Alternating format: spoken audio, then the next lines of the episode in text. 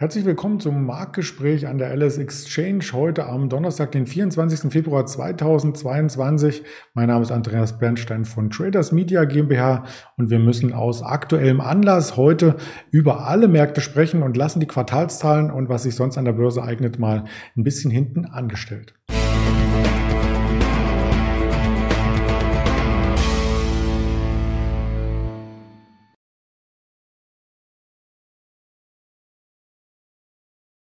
Der aktuelle Anlass ist die Ukraine-Krise, der Krieg, anders kann man es nicht umschreiben, äh, zwischen Russland und der Ukraine. Wie wirkt sich das aus auf DAX, Gold, Öl, auf die großen Märkte? Und das möchte ich mit dem Ingmar Königshofen hier besprechen, den ich recht herzlich begrüße. Hallo Ingmar. Hallo Andreas. Das war ein Schock heute Nacht, als es dann doch zur Mobilmachung überging. Für dich auch?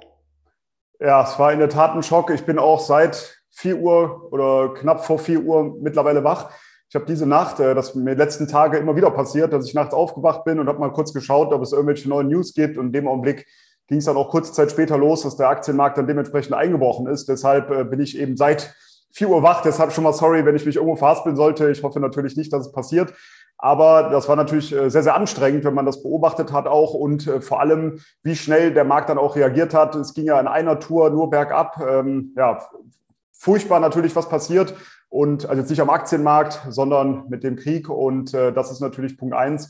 Und wir wollen uns hier natürlich aber auf die Märkte konzentrieren. Und wenn man sich das dann angeschaut hat, hat man eben gesehen, wie rapide dann eben der Markt abwärts laufen kann, wenn eben solche Nachrichten kommen. Und ja, man sieht im Endeffekt, wenn man sich den DAX mal anschaut, das Bild jetzt, äh, wir hatten in den letzten Wochen immer darüber gesprochen, dass es eben diese Seitwärtsrange gibt, 14.8 bis 15.000 auf der Unterseite. Und ich hatte mehrfach hier angedeutet und äh, das natürlich auch so aufgezeigt, dass ich davon ausgehe, dass der Markt nach unten weglaufen wird unter die 14.800 Punkte Marke und dann relativ schnell auch Richtung 13.800 bis 14.000 fallen könnte. Dass es dann jetzt dieser Anlass ist, das ist natürlich nicht schön, aber man sieht natürlich, wie schnell der Markt dann auch jetzt in diese Richtung gelaufen ist.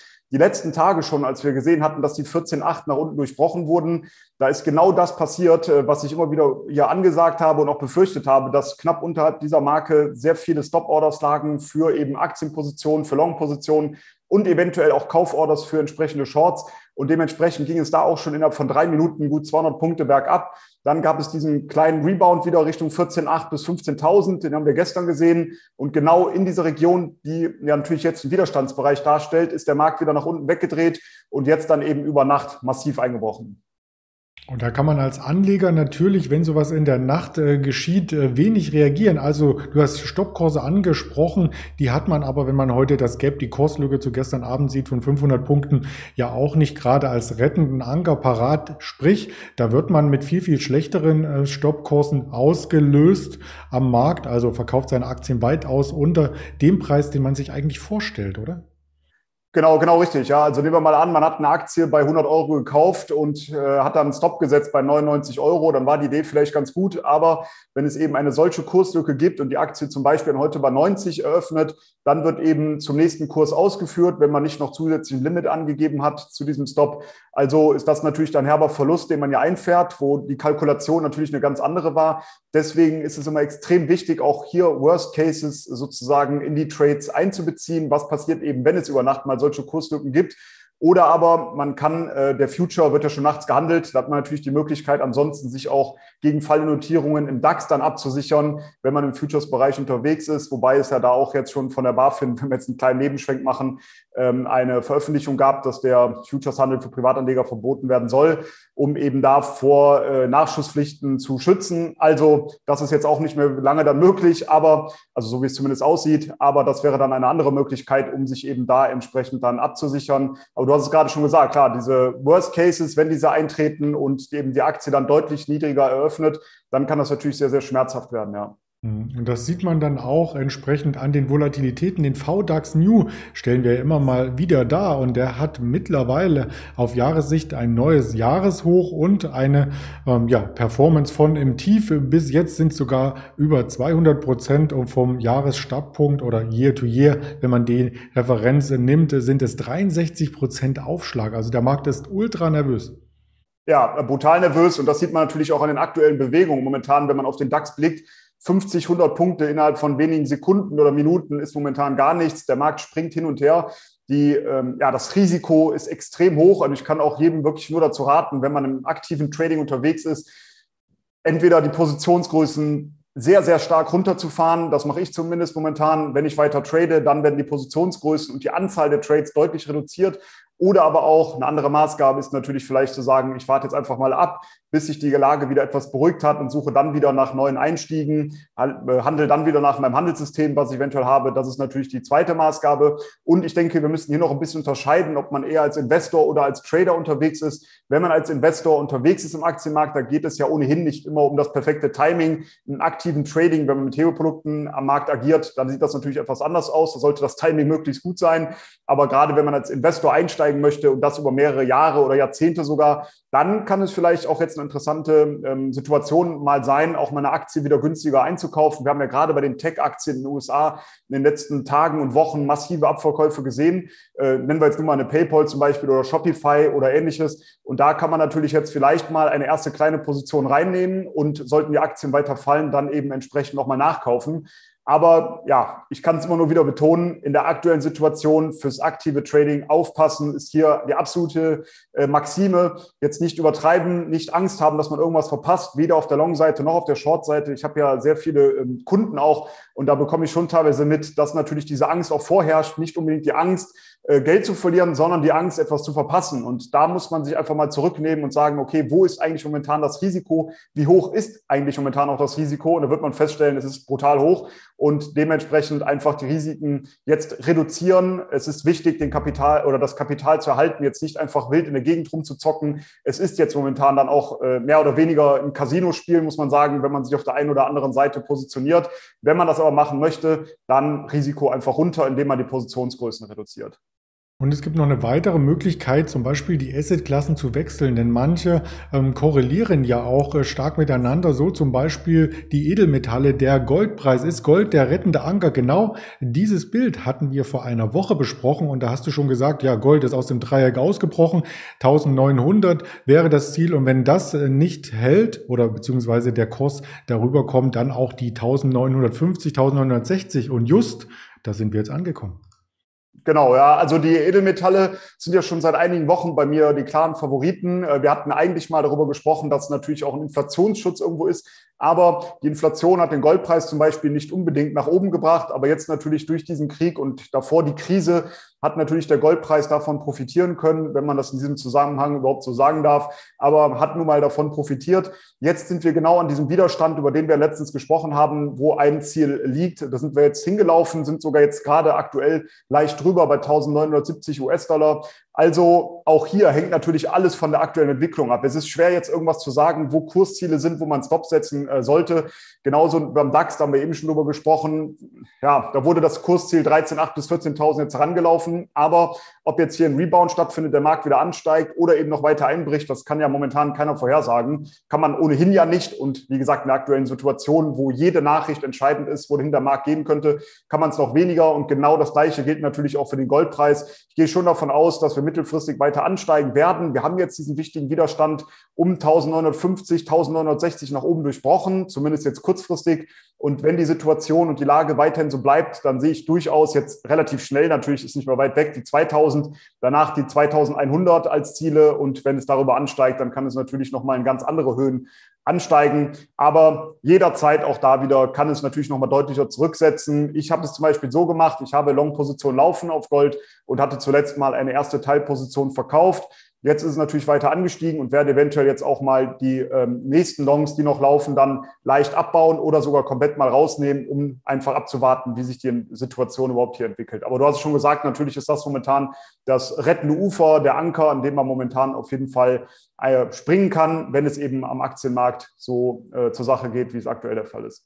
Hm, es kann natürlich nach so einer Bewegung auch schnell eine Gegenbewegung einsetzen. Dienstag haben wir es gesehen, da waren wir im DAX auch vorbürstlich mal unter der 14.400 und dann kam eine 700 ähm, Punkte ähm, Gegenbewegung von diesen Tiefs oder 600 waren es in der Spitze. Also da kann man jederzeit drauf gespannt vielleicht auch warten oder spekulieren, dass es auch mal in die andere Richtung geht nach so einer Fahnenstange. Die bietet sich auch gerade im Öl und Öl hat sogar ein 8-Jahres-Hoch erreicht, wenn ich die Kurse hier richtig zurückverfolge verfolgt habe.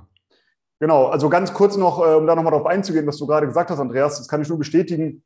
Wenn der Markt jetzt nochmal deutlicher ansteigt, zum Beispiel der DAX, das war auch äh, meine Devise der letzten Tage und Wochen, dass ich dann immer eher auf der Short-Seite unterwegs war. Wir haben da so einen, einen, Wechsel gesehen. In der Vergangenheit war es ja häufig so, dass es einen, ähm, ja, einen Dip gab im Aktienmarkt. Der Markt ist etwas zurückgekommen, dann wurde es wieder hochgekauft und ich hatte ja schon die letzten Wochen immer wieder darauf hingewiesen, dass das ganz schön gefährlich ist, auch wenn man davon ausgeht, dass das jetzt immer weiter so passieren wird. Immer jeder kleine ja, Rücklauf wird wieder hochgekauft. Das kann sich auch mal schnell ändern. Jetzt sehen wir es eben. Jetzt passiert eben genau das Gegenteil. Jetzt wird jede Erholung wieder verkauft. Und das ist etwas, was man natürlich auch machen kann, wenn eben so eine Bewegung 5, 6, 700 Punkte nach oben kommt, dass man dann entsprechend sich wieder auf der Short-Seite natürlich dann positionieren kann. Jetzt einfach nicht blindlings reinspringen, sondern abwarten, bis sich entsprechende Situationen ergeben. Dann, du hast es gerade schon angesprochen, WTI natürlich jetzt auch ähm, ja, aufgrund der Sanktionen gegen Russland, die sicherlich jetzt noch verschärft werden, voll im Fokus. Der WTI-Preis zieht brutal an, natürlich auch Brent. WTI steht gerade knapp unterhalb der Marke von 100 US-Dollar.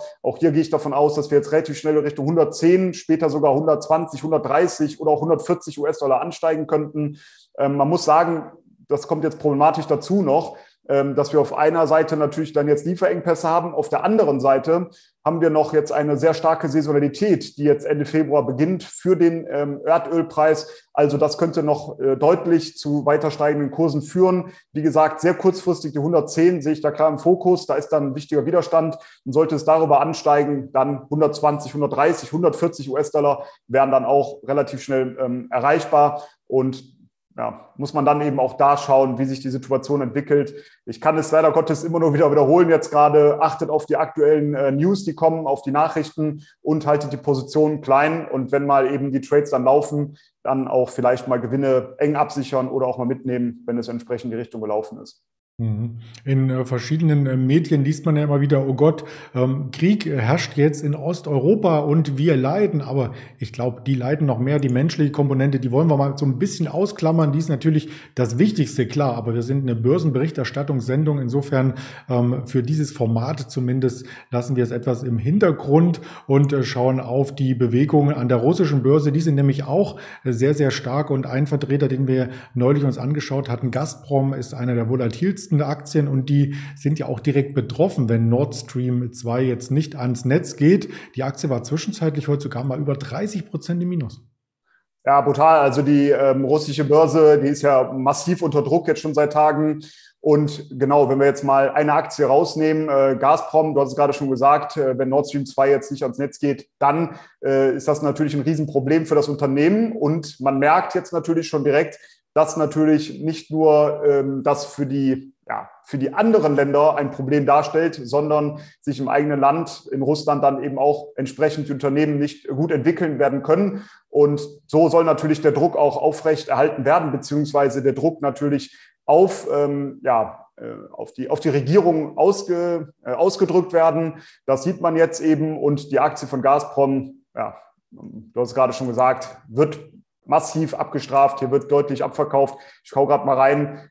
4,30 Euro stehen wir gerade. Also wenn man sich das mal anschaut, wir standen vor einigen Wochen noch bei ähm, über 9 Euro. Das ist schon ein mhm. massiver Abverkauf, der jetzt stattfindet. Und das betrifft jetzt natürlich nicht nur Gazprom, sondern viele andere Unternehmen. Auch hier muss man mal abwarten, wie sich die Situation entwickelt. Wenn man als langfristiger Investor natürlich tätig sein möchte, wären das vielleicht auch mal Einstiegskurse, wo man mal einen ersten, ja, eine erste Tranche kaufen kann. Aber wir hatten schon in den letzten Wochen immer wieder mal darüber gesprochen, wie man auch hier reingehen kann in äh, solche Aktien oder eben auch, wenn man im Hebelproduktebereich unterwegs ist mit kleinen Hebeln, dann kann man natürlich immer mit Teileinstiegen und mit Teilausstiegen auch vorgehen. Also, wenn man sagt, man möchte beispielsweise 5000 Euro in einen Wert investieren, muss man ja natürlich nicht direkt die 5000 Euro in diese eine Aktie stecken, sondern vielleicht sagen, ich investiere jetzt mal ein Fünftel, also 1000 Euro. Wenn die Aktie weiter zurückkommt, investiere ich nochmal 1000, nochmal 1000, nochmal 1000, nochmal 1000. Dadurch kriege ich natürlich meinen Einstandspreis deutlich gesenkt. Deshalb auch immer gibt es ja oft diese Aussagen, äh, bloß nie im Verlust nachkaufen. Das ist richtig, wenn man natürlich direkt mit der vollen Positionsgröße reingeht. Aber wenn man das natürlich durch ein geschicktes Risikomoney-Management eben macht, indem man nur Teileinstiege vornimmt, kann das eben auch sehr, sehr sinnvoll sein. Genauso ist es ja auch, wenn man Sparpläne zum Beispiel hat. Da hat, versucht man ja auch den Einstiegspreis dementsprechend ja, äh, zu senken, wenn es gegen einen läuft. Und genauso kann man das natürlich auch mit Investments machen, wenn man jetzt hier in eine Aktie einfach mal einsteigen möchte.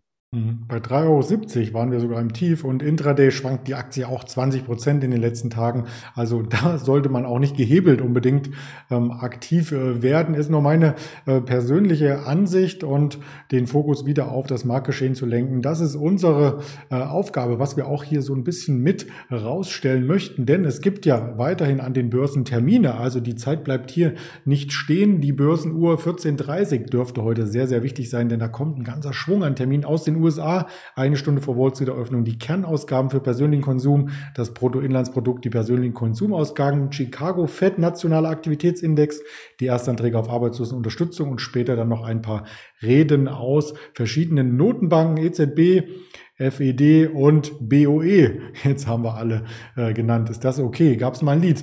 Blick auf weitere Quartalszahlen. Heute vorbörslich kommt noch eine Alibaba. Auch da sehr, sehr spannend an der 100er Marke. Eine Moderna, eine Nikola. Also da gibt's einiges zu berichten, was wir auch tun werden auf den sozialen Kanälen der Alice Exchange, auf Twitter, auf Instagram, auf Facebook. Und das Interview gibt es auch als Hörvariante bei dieser Spotify und Apple Podcasts für denjenigen, der nochmal reinspulen möchte. Ich bedanke mich für deine Ausführungen und auch die ähm, Randbedingungen, die du so ein bisschen mit erörtert hast, wie man sich verhalten kann. Ist natürlich nie eine Handelsempfehlung, sondern nur Informationen. Und wir werden uns nächste Woche dann hier wiedersehen, Ingmar. Vielen Dank. Danke auch und äh, sorry, dass es heute jetzt quasi keine konkreten Handelsmarken gibt, aber in der aktuellen Situation geht es nicht anders. Da heißt es, wie gesagt, einfach aufpassen und ich wünsche alles Gute, bleibt gesund und dir natürlich auch noch einen schönen Tag, Andreas, und bis nächste Woche. Machen wir. Ciao.